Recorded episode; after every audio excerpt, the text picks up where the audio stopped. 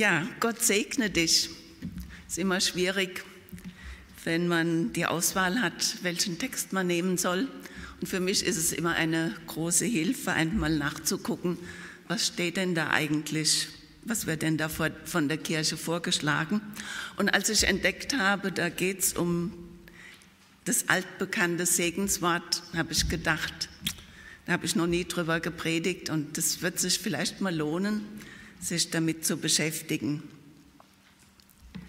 Martin Luther hat ja mal gesagt, das Vaterunser ist der größte Märtyrer auf Erden, den jedermann plagt und missbraucht. Also er wollte sagen, das wird einfach, weil es so bekannt ist, ganz oft runtergeleiert. Aber jetzt hat Martin Luther nicht gesagt, lassen wir es einfach weg, beten wir es nicht mehr, weil das so runtergeleiert wird, sondern er hat in seinem Katechismus versucht, den Gläubigen einfach den Inhalt des Vaterunsers nahezubringen, in der Hoffnung, dass sie sich beim Beten dann an die einzelnen Bitten und die Bedeutung erinnern und dass sie es dann bewusst beten. Ich habe gedacht, so ähnlich ist es auch mit dem Segen. Am Schluss des Gottesdienstes, da hat man sich dran gewöhnt, da kommt der Segen und dann denkt man schon, wen man nachher alles treffen muss und will, vor allen Dingen, wenn es dann schon verführerisch nach Kaffee duftet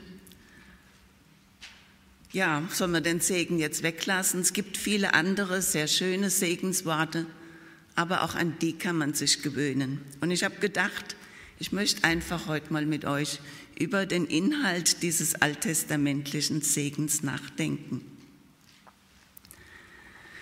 Vielleicht kann es uns helfen, dass wir es nicht einfach so über uns ergehen lassen und schon an alles Mögliche denken, sondern uns bewusst machen, was Gott uns in diesen Worten, in diesem Segen wirklich anbietet. Ich wünsche dir Gottes Segen zum Geburtstag, zum neuen Lebensjahr, zur Verlobung, zur Hochzeit, so was weiß ich immer. Ganz oft schon habe ich diese Worte aufgeschrieben, auf eine Karte oder auf einen Brief oder was immer. Und meistens habe ich mir gar nicht so groß überlegt, was bedeutet es eigentlich, was wünsche ich dem anderen. Klar, was Gutes natürlich. Was ist eigentlich Gottes Segen?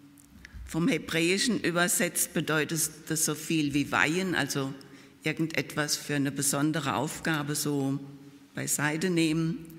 Oder dann in der griechischen Übersetzung Zeichnen, also ist auch wieder so das Ähnliche, so ein Stempel aufdrücken, das gehört mir. Oder auch signieren, also ja, Unterschrift draufsetzen, zeichnen.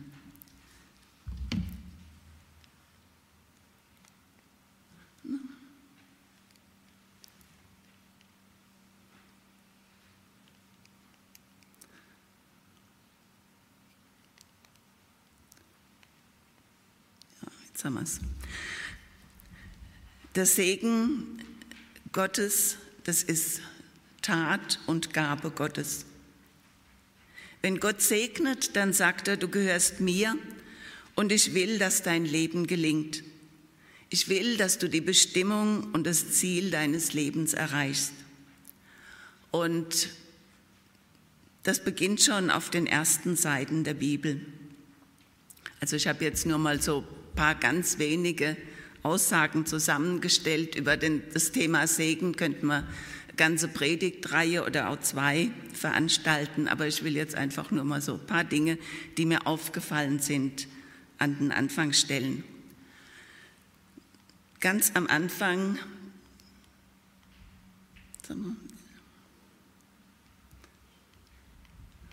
na, heute werde ich es nochmal kriegen. Gott segnet das Leben in 1. Mose 1, Vers 28 lesen wir, Gott schuf den Menschen als Mann und Frau und segnete sie und sprach, seid fruchtbar und mehret euch.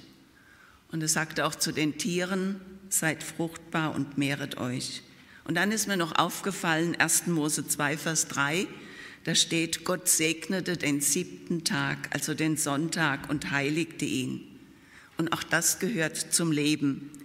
Gott weiß, dass zu einem sinnvollen, zu einem guten Leben auch die Besinnung auf das Wesentliche dazugehört und auch die Ruhe. Ja, dann segnet Gott Menschen, da könnten wir 100 Beispiele und mehr finden. Ich habe jetzt einfach stellvertretend mal die drei Erzväter rausgegriffen. Gott segnet den Abraham. Er schickt ihn also aus seiner Heimat, aus seiner Freundschaft weg in ein unbekanntes Land und sagt, geh und ich will dich segnen und du sollst ein Segen sein. Und in dir sollen gesegnet werden alle Geschlechter auf Erden. Also und da kommt noch ein weiterer Aspekt dazu. Gesegnete haben den Auftrag, den Segen weiterzugeben. Dann vom Isaak wird uns nicht so viel berichtet. Da sagt Gott zu ihm in 1. Mose 26, bleibe als Fremdling in diesem Land und ich will mit dir sein und dich segnen.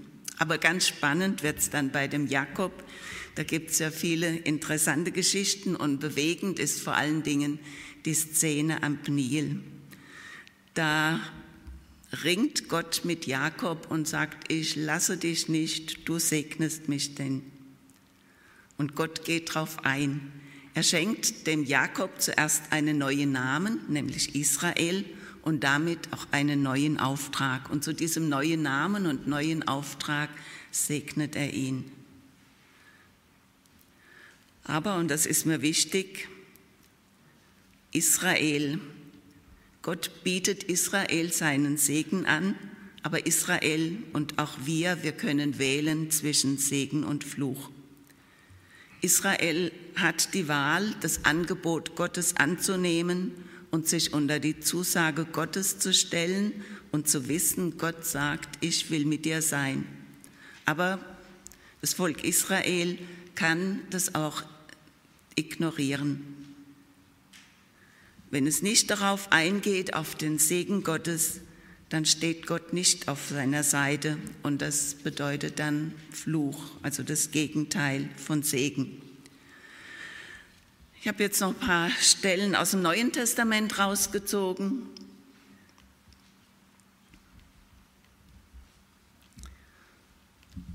Na.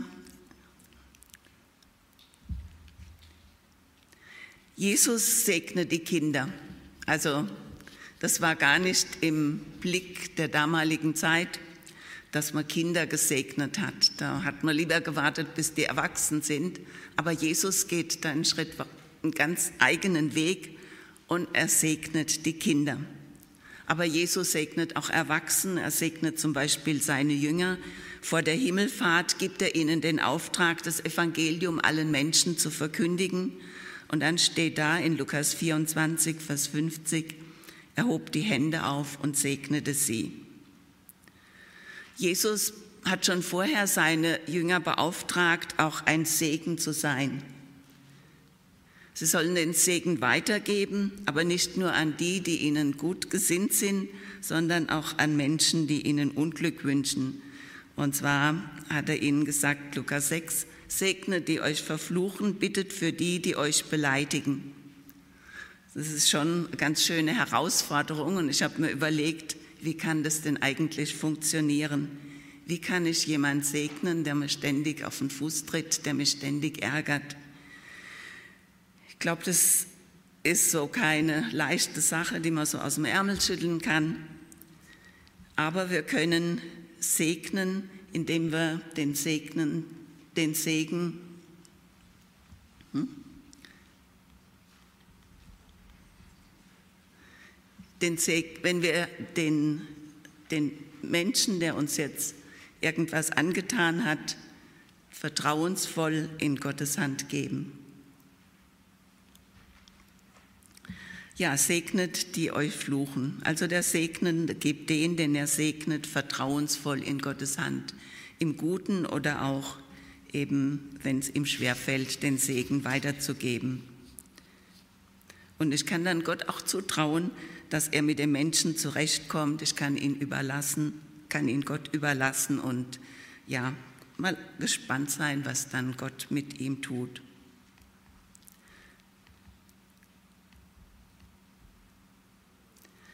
Ja, jetzt wollen wir uns den Predigtext einmal anschauen. Der Priestersegen steht in 4. Mose 6, Vers 22 bis 27. Das ist also der Text für den heutigen Sonntag.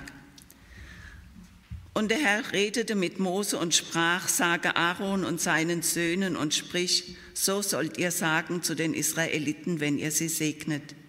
Der Herr segne dich und behüte dich. Der Herr lasse sein Angesicht leuchten über dir und sei dir gnädig. Der Herr hebe sein Angesicht über dich und gebe dir Frieden. Denn ihr sollt meinen Namen auf die Israeliten legen, dass ich sie segne. Ja, dieser Priestersegen oder aaronitischer Segen, wie er auch genannt wird, der gehörte zur Gottesdienstordnung des Alten Testamentes. Gott hat den Auftrag an Mose weitergegeben, ehe das Volk in das verheißene Land gezogen ist. Und dieser Segen hatte auch im Tempelgottesdienst und später in der Synagoge seinen festen Platz. Im Segnen legt der Priester oder auch später der Rabbi oder der Pfarrer oder wer immer den göttlichen Namen auf das Volk Israel, auf die Gemeinde. Und in diesem, indem der Priester diese Worte spricht, erklärt er, dass Gott zu seinem Volk steht und mit ihm unterwegs sein will. Und in der Bibel und vor allen Dingen auch im, im Alten Testament hat das Wort eine ganz andere Bedeutung, wie das heute ist. Heute sagt man was, oh, es geht mich mein Geschwätz von gestern an. Das kann man hören, man kann es überhören. Im Alten Testament, da war das Wort mit Gott gleichzusetzen. Gott sprach und es wurde. Also Gottes Wort war und ist Tat. Und wenn der Priester diese Worte sprach, dann war das nicht Schall und Rauch, sondern dann hat er praktisch Gott und sein Tun auf die Gemeinde gelegt. Und dieser Segen, dieses Wort Gottes, das der Priester im Auftrag Gottes gesprochen hat, das war also mehr als ein frommer Wunsch, den ich vielleicht auf meine Karten schreibe. Und der Name Gottes im Alten Testament war Jahwe und das heißt, ich bin, der ich bin, ich werde sein, der ich sein werde. Ich bin einfach immer da, ich bin der Unveränderliche, ich bin der treue Gott. Und dieses Wort, diese Zusage Gottes, die wird uns im Segen zugesprochen. Ja, und den zugesprochenen Segen Gottes, den kann man annehmen oder auch ablehnen.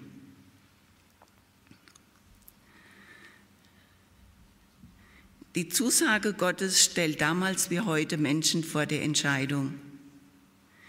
Ich kann sie annehmen, mich darüber freuen, aber ich kann auch gleichgültig darüber hinweggehen und ohne, mein Leben, ohne Gott mein Leben gestalten.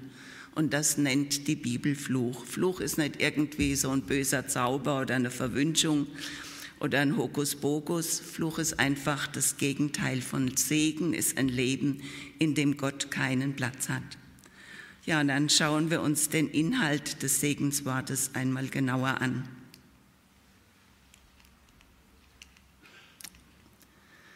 Da heißt es zuerst, es segne dich, Jahwe. Ich habe jetzt mal so den Text aus ähm, einer Übersetzung, die sich ein bisschen wörtlich dran hält, und da kommt also das Verb am Anfang. Es segne dich, Jahwe, und behüte dich.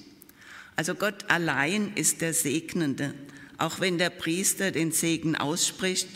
Und deshalb ist auch Gott derjenige, der sein Volk und jeden Einzelnen behütet, der niemand aus den Augen verliert. Es kann sein, dass es manchmal ganz anders aussieht. Aber dieses Angebot gilt nicht nur Israel auf dem, auf dem Weg ins verheißene Land, es gilt darüber hinaus allen Gläubigen auf der ganzen Welt, und zu allen Zeiten, also auch uns. Wir Menschen sind in jedem Augenblick darauf angewiesen, dass Gott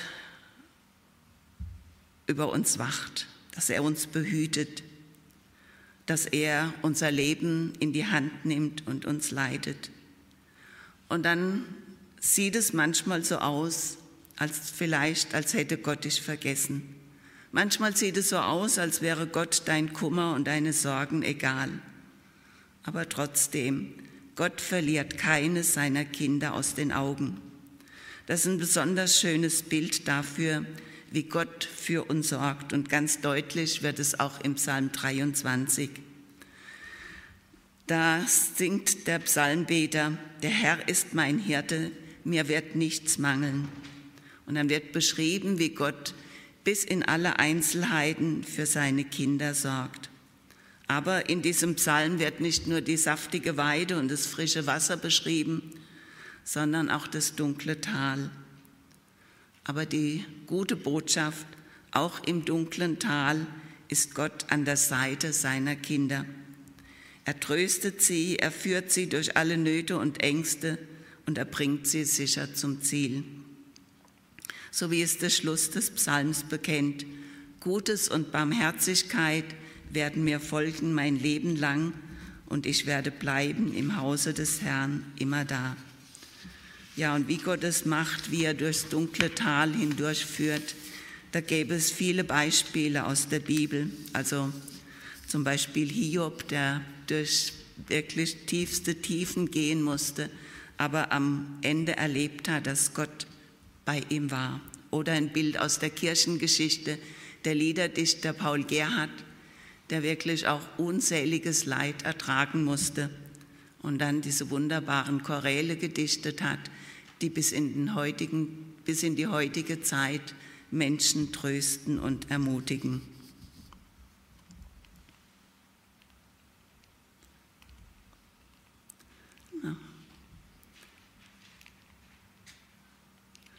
Also irgendwie funktioniert das nicht ganz. Vielleicht machen wir das über hinten, sonst irgendwie funktioniert das Vorwärtsschalten nicht so richtig. Okay, jetzt käme praktisch das, das zweite noch leuchten, lasse Jahwe sein Angesicht über dich und sei dir gnädig. Ja, wenn in der Bibel vom Arm und von der Hand oder vom Angesicht Gottes die Rede ist, ist es nicht wörtlich zu verstehen. Es war ja auch streng verboten, sich ein Bild von Gott zu machen. Wenn vom Arm, vom Angesicht Gottes die Rede ist, dann beschreibt es eigentlich das Handeln Gottes. Das Angesicht Gottes meint die dem Menschen zugewandte Seite Gottes. Und das ist mir ganz neu aufgegangen. Da steht, dass Gott uns anschaut und zwar mit einem leuchtenden Gesicht. Ja, wann strahlt denn so das Gesicht eines Menschen? Bestimmt nicht, wenn er verärgert ist oder wenn er zornig ist, wenn es ihm nicht gut geht. Ich habe versucht, mir so ein paar Bilder vorzustellen. Da strahlt das Angesicht einer Mutter, wenn sie ihr Neugeborenes im Arm hat. Da strahlt das Angesicht eines verliebten jungen Mannes, wenn plötzlich die Frau seiner Träume vor ihm steht. Da strahlt das Angesicht eines Kindes, wenn an Weihnachten ein großer Wunsch in Erfüllung geht. Oder strahlt das Angesicht irgendeines Reisenden, der plötzlich etwas Wunderschönes entdeckt in der Natur, in der Schöpfung Gottes. So könnte man noch weiter Beispiele suchen, aber dann muss man sich das mal auf der Zunge zergehen lassen, was das sagt. Gott strahlt mich an, mich, jeden einzelnen von uns, weil er etwas Wunderbares, etwas Wunderschönes in uns sieht, in mir, in dir. Das ist unvorstellbar. Und Gott sagt mir, ich begegne dir nicht so, wie du es verdient hast, ich bin dir gnädig. Und das kann er nur, weil er selbst die Schuld ausgeräumt hat, die zwischen mir und ihm steht. Und diese Liebe Gottes, die hat ihren Höhepunkt darin, dass Gott in Christus die Welt mit sich selbst versöhnt hat, wie es in 2. Korinther 5, Vers 19 steht. Gott war in Christus und versöhnte die Welt mit sich selber und rechnete ihnen ihre Sünden nicht zu. Also ich habe gedacht, das ist nochmal eine Steigerung zu dem, dass Gott uns liebt, dass er uns behütet. Da sagt Gott, ich will Gemeinschaft mit dir haben. Ich will mich über dich freuen. Und jetzt das dritte. Könnt ihr mal.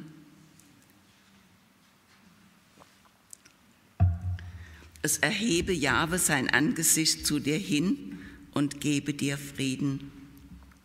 Da wird es praktisch nochmal abgerundet, was Gott uns vorher zusagt. Gott dreht, uns nicht den Rücken zu. Er wendet sich nicht von, so von uns ab, wie wir es verdient hätten. Das erhobene Angesicht Gottes bedeutet, Gott schenkt uns seine ganze Aufmerksamkeit und Fürsorge. Und wenn sich so Gott in seiner grenzenlosen Liebe zu uns Menschen wendet, dann beschenkt er uns mit seinem Frieden. Und das hebräische Wort Shalom das ist mehr als ein beendeter Streit, als, naja, lass gut sein. Das Wort Shalom, das bedeutet der vollkommen geheilte Zustand. Da ist gar nichts mehr, was an den Bruch erinnert. Und dieser Friede ist Höhepunkt und Ziel des göttlichen Segens. Und wer in diesem Frieden lebt, in diesem Frieden Gottes, der hat alles, was er zum Leben braucht.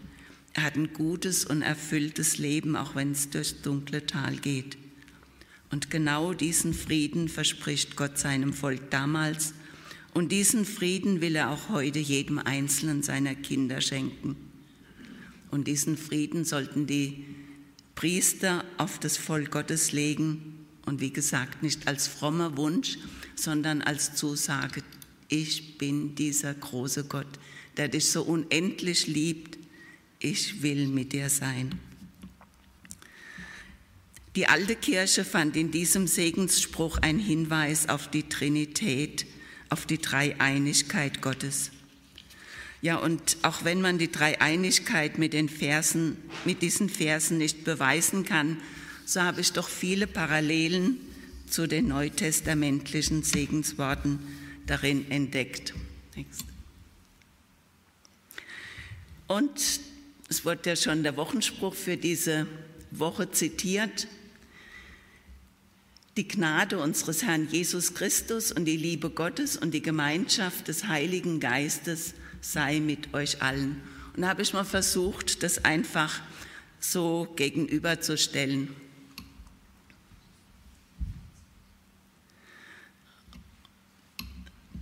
Es segne dich, Jahwe, und behüte dich und da passt dazu die Liebe Gottes.